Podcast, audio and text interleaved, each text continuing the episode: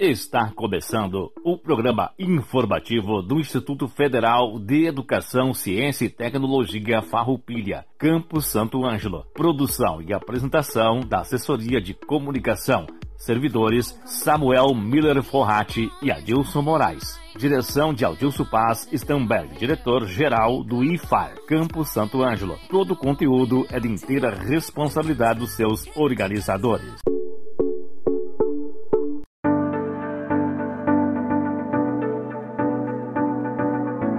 Hoje, 7 de setembro de 2021, estamos iniciando mais um programa informativo do IFAR Santo Ângelo. Uma boa tarde a toda a comunidade, uma boa tarde aos nossos alunos, aos nossos colegas servidores e demais ouvintes. O programa informativo do IFAR vai ao ar todas as terças-feiras, das 13 horas às 13 horas e 30 minutos, aqui pela Rádio Com FM 98.5. Nesta semana teremos algumas datas a comemorar. Hoje, dia 7, é a independência do Brasil. No dia 9 é o dia do administrador e do médico veterinário. No dia 10 é o Dia Mundial de Prevenção do Suicídio. No dia 13 é o dia do programador e também dia do agrônomo. Notícias: Quer estudar no IFAR Campus Santo Ângelo? O IFAR divulgou o cronograma de inscrições para os cursos técnicos integrados ao ensino médio, cursos subsequentes e cursos de graduação. O IFAR Santo Ângelo oferta os cursos técnicos integrados ao ensino médio em administração, agricultura e manutenção e suporte em informática, e as inscrições serão de 15 de setembro a 24 de outubro deste ano. E a forma de seleção para ingresso será por sorteio público. Os cursos subsequentes terá seu edital publicado no dia 11 de outubro e a forma de ingresso também será por sorteio. Já para os cursos superiores de graduação, a publicação do edital está atrelada ao calendário do Enem, que deve ocorrer no início de 2022. O ingresso será pela nota do Enem e os candidatos poderão optar por um resultado das últimas 10 edições. No programa de hoje, teremos duas temáticas bastante importantes. Para falar sobre inclusão no IFAR, teremos hoje a colega tradutora e intérprete de Libras, mestra Liciara Daiane Zuan, que também é coordenadora de ações inclusivas aqui no campus. Na sequência, teremos a colega Letiane Nascimento da Ponte, que é técnica de laboratório e também representante do Núcleo de Apoio às Pessoas com Necessidades Educacionais Específicas, o NAPNE. Logo após, teremos Karine Teixeira, aluna surda, egressa do curso técnico de Estética Proeja. Também teremos Dionísio Maciel da Silva, estudante aqui do campus. E por fim, para falar desse tema, também teremos um relato de mãe de aluna egresso, Rosane Neto de Menezes, falando sobre a trajetória do seu filho Samuel Menezes Trenempol, que é aluno egresso do curso técnico integrado em manutenção e suporte em informática. Depois, falando sobre outra temática, trazendo reflexões sobre o Dia da Independência do Brasil, teremos a professora doutora Adriana Toso Kemp representando o NAC, Núcleo de Arte e Cultura. Também teremos a participação de estudantes do curso técnico integrado em administração, turma 12, Letícia Daronco, que trará para nós uma poesia de sua autoria e também da estudante Carlise Daronco. Por fim, teremos um trechinho de uma apresentação cultural de Leandro Kazan, que é o hino nacional brasileiro interpretado no violão, uma atração que encontramos no YouTube e que o autor gentilmente nos autorizou a reproduzir aqui no nosso programa informativo do IFAR Campus Santo Ângelo. Leandro tem um canal muito legal no YouTube onde traz dicas e aulas de violão, violão fingerstyle e guitarra. Vale a pena conferir.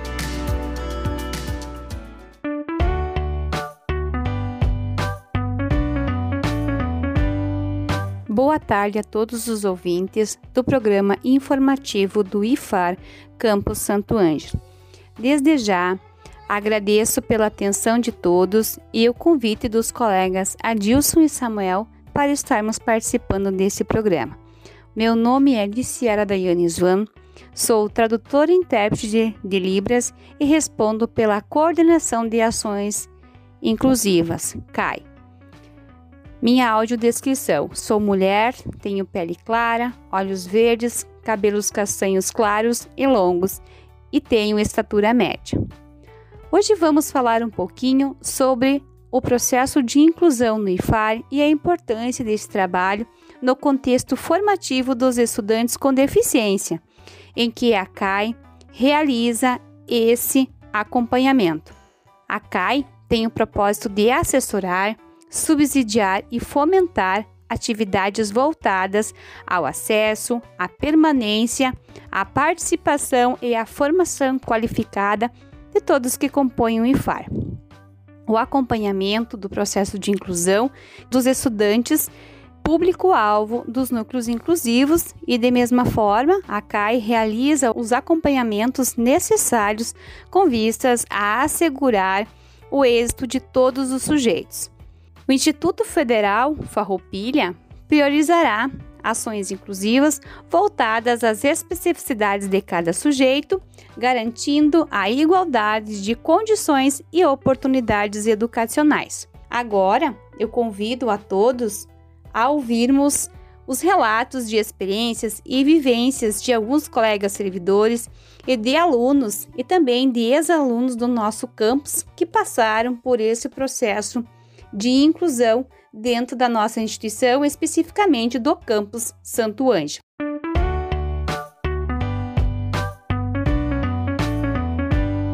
Boa tarde, meu nome é Letiane, eu sou técnica de laboratório de biologia do Instituto Federal Farroupilha Campus Santo Ângelo. Eu sou servidora do IFE já fazem seis anos e meio ingressei em 2015. E eu também sou membro do NAPNE, que é o Núcleo de Apoio a Pessoas com Necessidades Educacionais Específicas. Uma das principais é, funções do NAPNE dentro dos campi do Instituto Federal Farroupilha, já que ele está em todos os campi, é a inclusão e o auxílio à inclusão e a ferramentas que tornem essa inclusão possível para pessoas com deficiência, é, dos mais variados tipos de deficiência, e também pessoas com altas habilidades.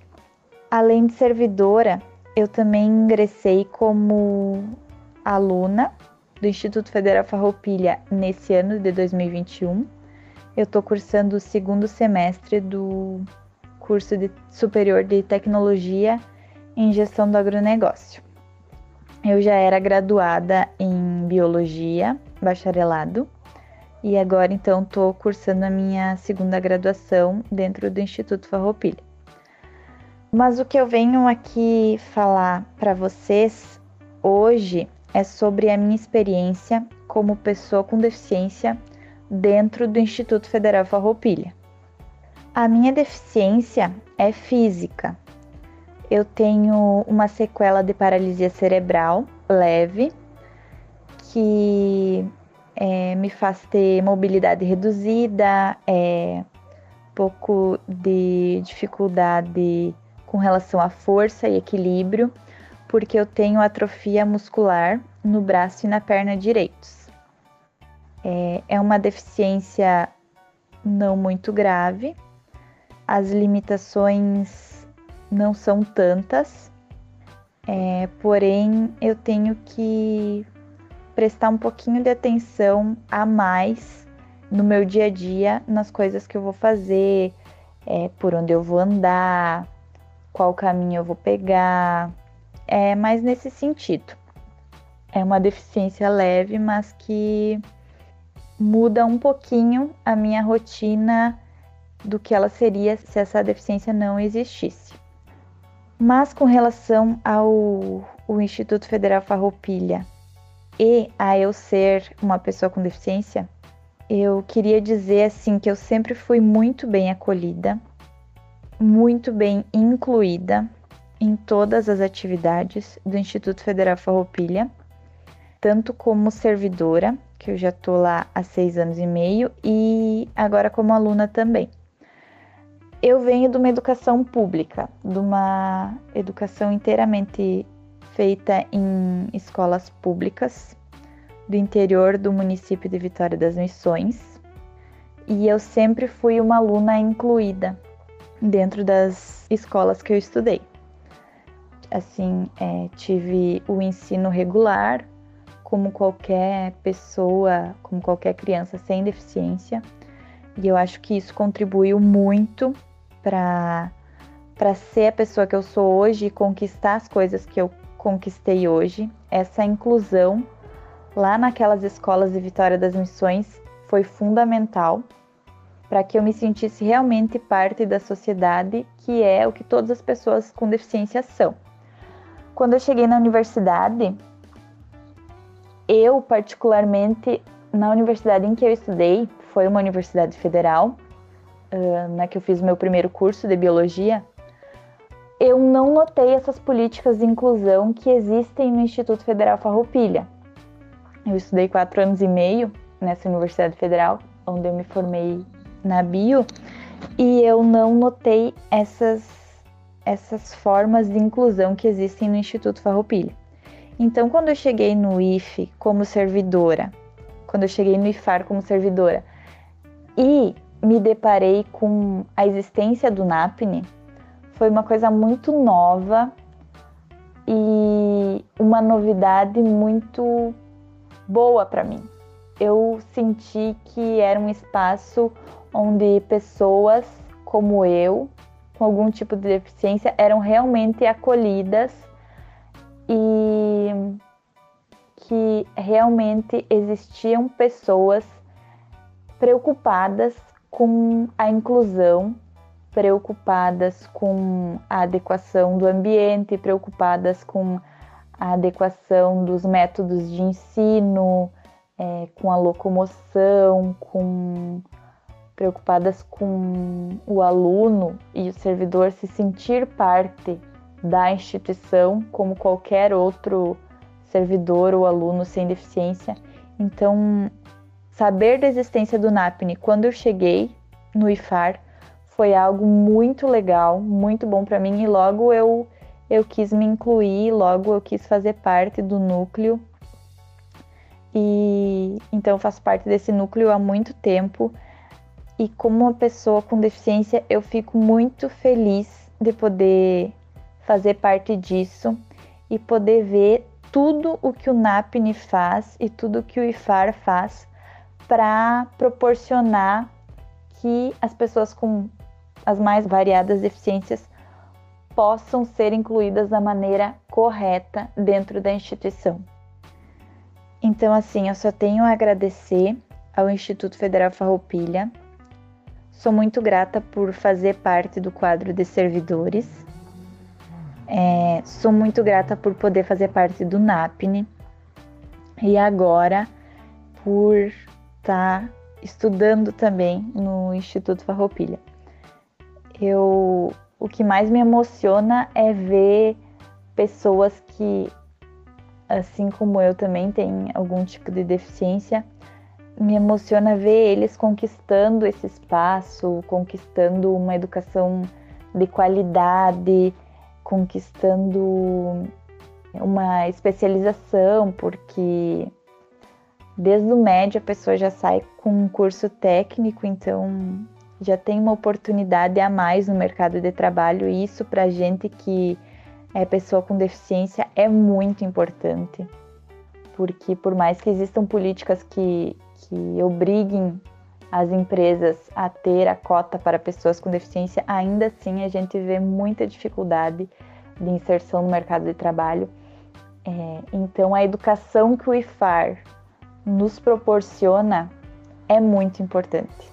Então eu sou muito grata por fazer parte disso e ver pessoas que também possuem alguma deficiência também conquistando essa educação e esse espaço que o IFAR proporciona.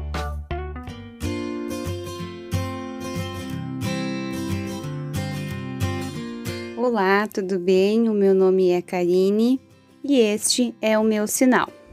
Eu sou surda. Eu estudei no IFAR Campo Santo Ângelo no curso de Estética Proeja.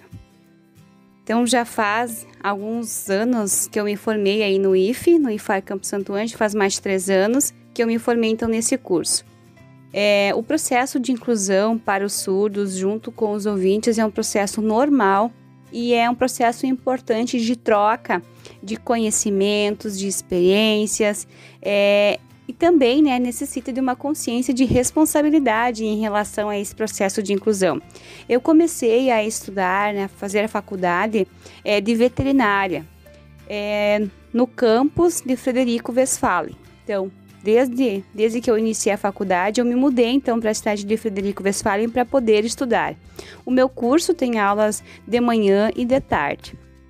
Então, né, é, necessita dessa consciência de, da experiência, né, que que, se, que precisa se ter em relação a esse processo de inclusão e a importância que isso tem. Então, precisa de palestras, precisa de informações né, para poder é, se conhecer sobre esse processo de inclusão e a importância que esse processo de inclusão tem para a vida é, das pessoas que têm é, deficiência.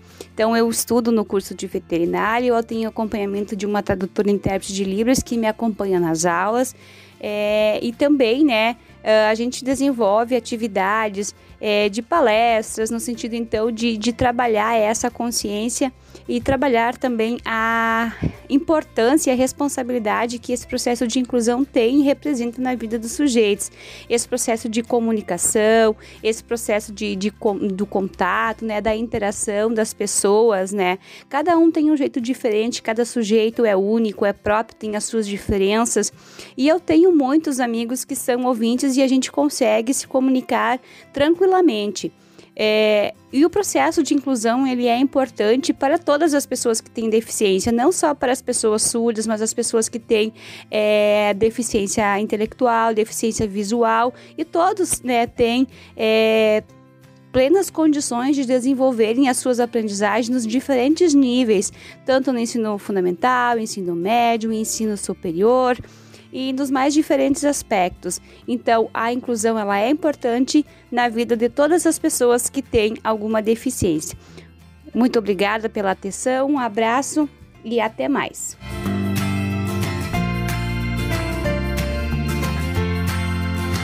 Boa tarde, amigos da Rádio Com, ouvintes do programa do Instituto Federal Farroupilha Campus de Santo Ângelo. Quem vos fala é Dionísio Maciel da Silva, minha, minha audiodescrição. Sou de pele clara, uh, uso óculos, cabelos escuros. Falar um pouquinho das ações do Instituto Federal Farroupilha. O Instituto Federal Farroupilha tem com metodologias novas, diferenciadas, uh, usando sempre uh, como forma de, de métodos de ensinos uh, o, o núcleo de ações inclusiva, trazendo novidades e metodologias de ensino diferenciado. Também fazendo a ponte entre o docente e o discente, com as metodologias de ensinos inovadores. Me formei no IF, sou aluno acadêmico do curso de licenciatura. Dessa forma, venho agradecer à instituição por todas as metodologias inovadoras que traz na, na inclusão e também a participação na comunidade acadêmica. Oi, meu nome é Rosane, esse é meu filho Samuel. Uh, Samuel tem paralisia cerebral, mas ele sempre teve muita facilidade de aprender as coisas. Ele, a parte cognitiva dele não foi afetada pela paralisia, mas a parte motora e a fala foram mais comprometidos. Ele aprendeu a ler e escrever em casa. Na época, em 2004, ninguém me falava se ele poderia frequentar uma escola normal ou não Aí eu fui uma escola perto de casa para ver se ele podia frequentar para eh, poder conviver com as crianças, interagir com elas, porque eu percebia que ele tinha facilidade para interagir com, com as outras crianças. A recepção das crianças foi inexplicável. Todos queriam ajudar ele, sem qualquer tipo de preconceito. Queriam empurrar cadeira, brincar. Confesso que não foi fácil esse processo de inclusão por parte dos profissionais que não estavam preparados na época. Em 2016, ele começou o ensino médio no IFAR. O colégio já estava adaptado para receber alunos com necessidades especiais, uh, inclusive com mesas para cadeirantes e e computadores. Em 2018, Samuel se formou no curso de informática no IFAC. Então, eu acho que isso foi muito importante para ele, esse aprendizado. Eu gostaria que todas as crianças tivessem a oportunidade que o Samuel teve. Porque acredito que todos ganhariam muito com, com isso.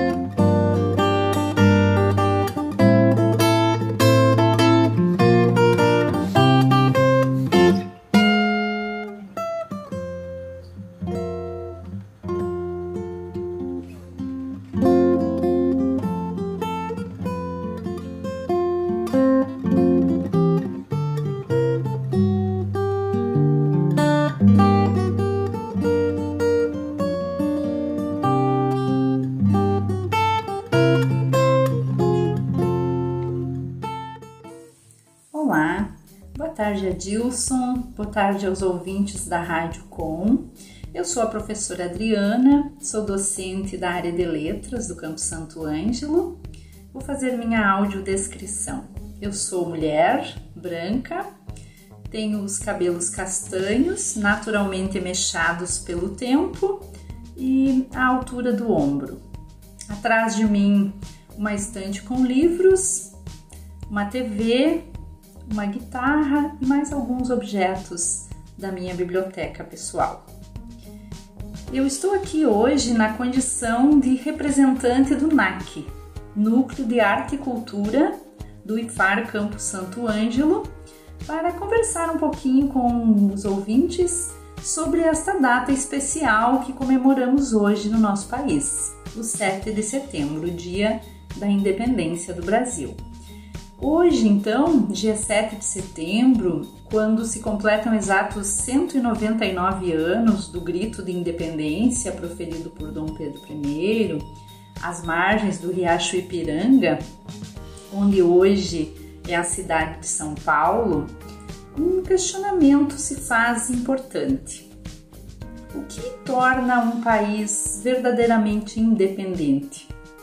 Será que o fato de seu povo poder escolher o sistema de governo e poder eleger seus representantes, bem como definir as próprias leis e ser reconhecido como Estado pelo restante do planeta, o que não é pouca coisa, eh, é suficiente para que uma nação seja efetivamente independente? Assim como um jovem não se torna independente pelo simples fato de completar sua maioridade, a independência de um país não é plena enquanto não se constroem condições para a verdadeira soberania nacional, que significa não se curvar diante dos interesses, nem depender de outros países, tanto econômica quanto culturalmente, seja para a obtenção de matéria-prima ou mesmo para a obtenção de tecnologia. Independência verdadeira requer investimentos em agropecuária moderna e intensiva, estrutura industrial completa, desenvolvimento científico e tecnológico avançado, modernos e eficientes meios de transporte e comunicação, superação do analfabetismo, boas condições de moradia, alimentação, habitação e saneamento básico a toda a população. Nossa pátria amada, idolatrada, por vezes tão maltratada, carece de um olhar gentil, mas também crítico, capaz de perceber que a superação dos nossos problemas enquanto sociedade depende da nossa capacidade de amar nosso país sem idolatria, sem fundamentalismos, sem autoritarismos e resguardando o que temos de mais precioso. Nossa capacidade de evoluir e decidir coletivamente os rumos da nação. Nossa independência ainda está em construção e depende de todos nós. Para inspirar a reflexão, então, com os ouvintes, eu quero compartilhar o poema Pátria Minha, escrita, escrito, desculpem, pelo poeta e músico brasileiro Vinícius de Moraes. Pátria minha. Se me perguntarem o que é a minha pátria, direi: não sei, de fato não sei. Como, por que e quando a minha pátria? Mas sei que a minha pátria é a luz, o sal e a água, que elaboram e liquefazem a minha mágoa em longas lágrimas amargas. Pátria minha, a minha pátria não é florão, nem ostenta lábaro não a minha pátria é desolação de caminhos. A minha pátria é terra sedenta, é praia branca. A minha pátria é o grande rio secular que bebe nuvem, come terra e urina mar. Ponho no vento o ouvido e escuto a brisa que brinca em teus cabelos e te alisa, pátria minha, e perfuma o teu chão que vontade me vem de adormecer-me entre teus doces montes, pátria minha, atento à fome em tuas entranhas e ao batuque em teu coração.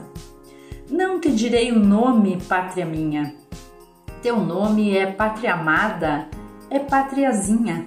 Não rima com mãe gentil. Vives em mim como uma filha que és, uma ilha de ternura, a ilha Brasil, talvez.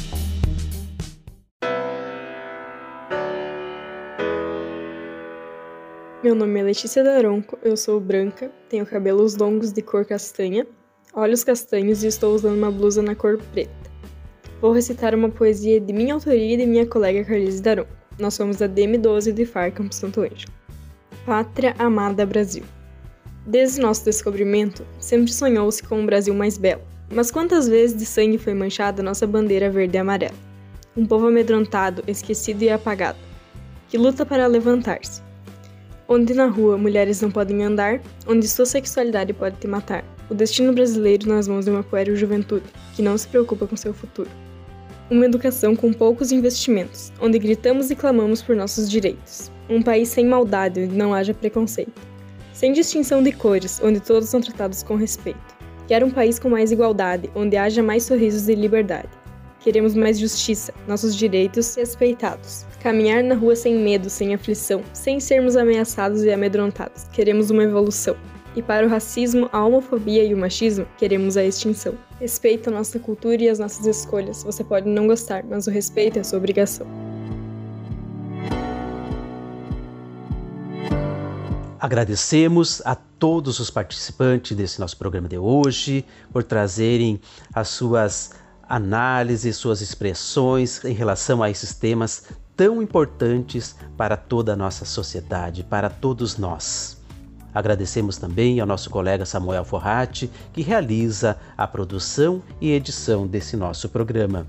Agradecemos também ao colega Dilson Moraes pela apresentação, locução e organização do programa também um agradecimento muito especial aos nossos participantes externos, aos colegas do NAPNE, da CAI e do NAC, pelas contribuições valiosas no programa de hoje.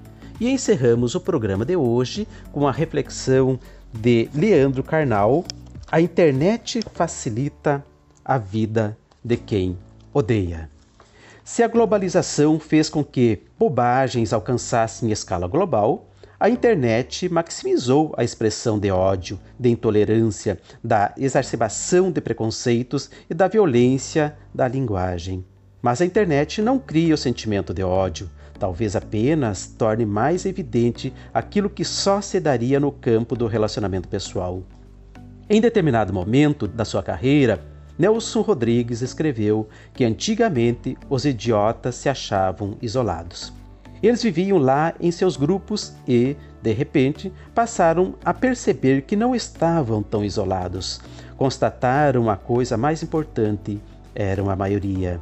O mundo pertence aos idiotas, sempre pertenceu. Um racista é sempre um idiota. O misógino é um idiota que tem medo. Quando Humberto Eco disse que a internet deu acesso e posse aos idiotas, várias pessoas ficaram irritadas porque, no fundo, se reconheceram como idiotas. Mas, há 100 anos, se eu fosse racista, precisaria expressar meu racismo num livro. Para publicar um livro, eu teria de escrevê-lo durante meses. Depois, teria de revisá-lo, achar um editor e vendê-lo. Dava muito trabalho. Hoje eu faço um post e com um enter atinjo mais gente do que um livro clássico atingiria. A internet não produziu os idiotas, mas os idiotas puderam constituir um bloco expressivo com a internet. Eles entenderam que o seu medo não era só deles e que sua ideia equivocada sobre as mulheres, sobre os judeus, sobre os gays era compartilhada por mais pessoas. Isso lhes deu uma segurança. A linguagem na internet tem uma outra vantagem muito importante. Se antes eu dissesse a um amigo que nasceu no Ceará que sou contra cearenses e os achos inferiores, o meu risco era apanhar. Se o amigo cearense fosse maior do que eu, ele me bateria. Havia uma prudência dada por Newton, massa maior versus massa menor. Hoje, pela internet, posso entrar na sua página do Facebook e dizer que todo cearense é vagabundo, e estarei protegido por um perfil chamado Wolverine36. O cearense precisará recorrer a um procedimento muito complexo que envolve exames de IP para identificar o computador de onde saiu essa mensagem. Precisará ainda pagar um advogado e procurar uma polícia especializada para chegar ao autor da ofensa. E no fim das contas, ainda poderei explicar: meu computador foi possuído por um gato que andou pelo teclado e, ao pisar no teclado, digitou essas coisas. A internet não criou os idiotas, mas o ataque anônimo nas redes, sem o custo do ataque pessoal, deu ao ódio do covarde uma energia muito grande, deu-lhe a proteção da distância física e do anonimato. O pior ódio social que é universal, agora pode ser dirigido sem custos numa comunidade. As relações são pessoais. Na rede, são deletérias. Uma ótima semana a todos, com muita paz e tranquilidade. E até terça-feira que vem com mais uma edição do programa informativo do IFAR Santo Ângelo.